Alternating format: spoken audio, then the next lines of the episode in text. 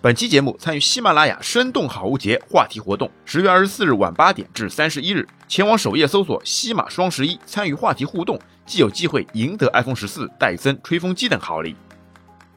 Hello，大家好，欢迎来到新的一期科技百宝箱。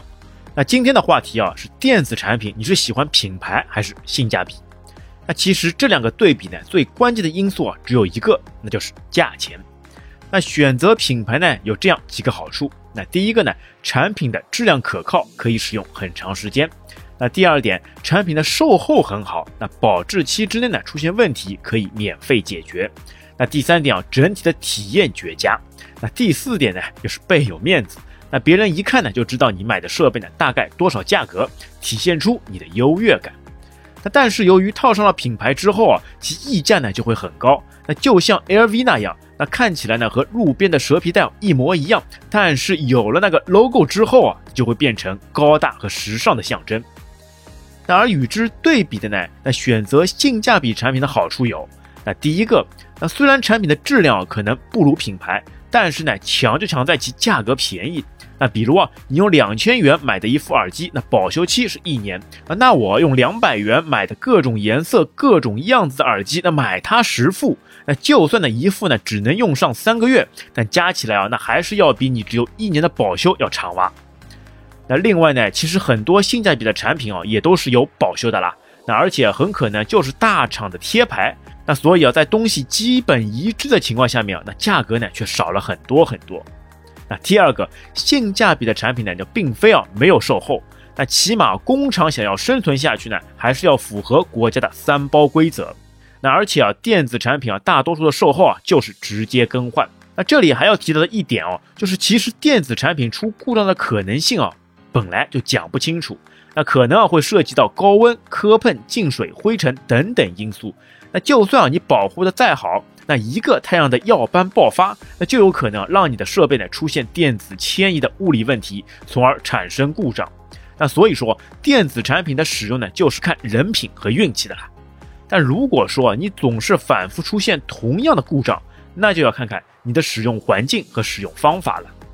那第三点，那大品牌呢是花了很多的金钱、人力来做研发，那会给到用户呢完美的体验。那虽然说啊，性价比的产品呢，在完美体验上面啊，可能并不能相提并论。那但是啊，大多数啊，还是能够达到一半或者是百分之七十左右的功能体验。那这个呢，就对于一些自己喜欢折腾的用户来说，完全可以通过自己的方式来弥补剩下的体验。那可以用最小的金钱，然后加上自己的努力来达到同样的效果。那这个呢，就好比要去餐厅吃饭一样。那餐厅里的东西呢，不便宜，但是呢，你用餐时啊，享受到了服务和美食。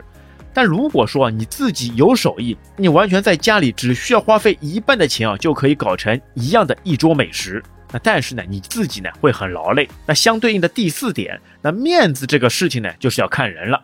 那有的人呢就好这口，那也无可厚非。那不求最好，但求最贵。那这种情况呢就不说了。那但是呢，有些人觉得面子无所谓的，那也是比比皆是啊。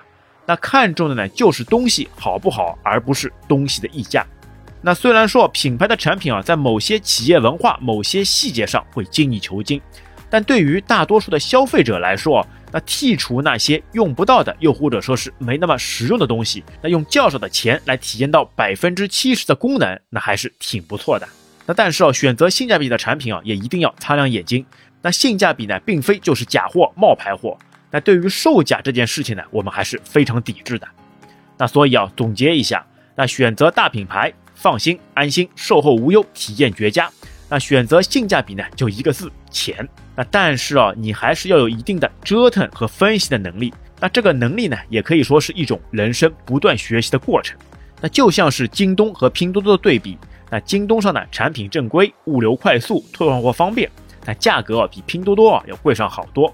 那拼多多上面呢，虽然也有假货，但是平台补贴啊实在太猛。那同样的东西呢，价格相差太大。那但需要的你是有辨别的眼光，或者说呢是可以接受瑕疵的心态。那最后送大家两句话：那用时间换金钱，还是用金钱换时间？那各位网友你会怎么选呢？好，那本期节目就到这边，感谢大家收听，我们下期再会，拜拜。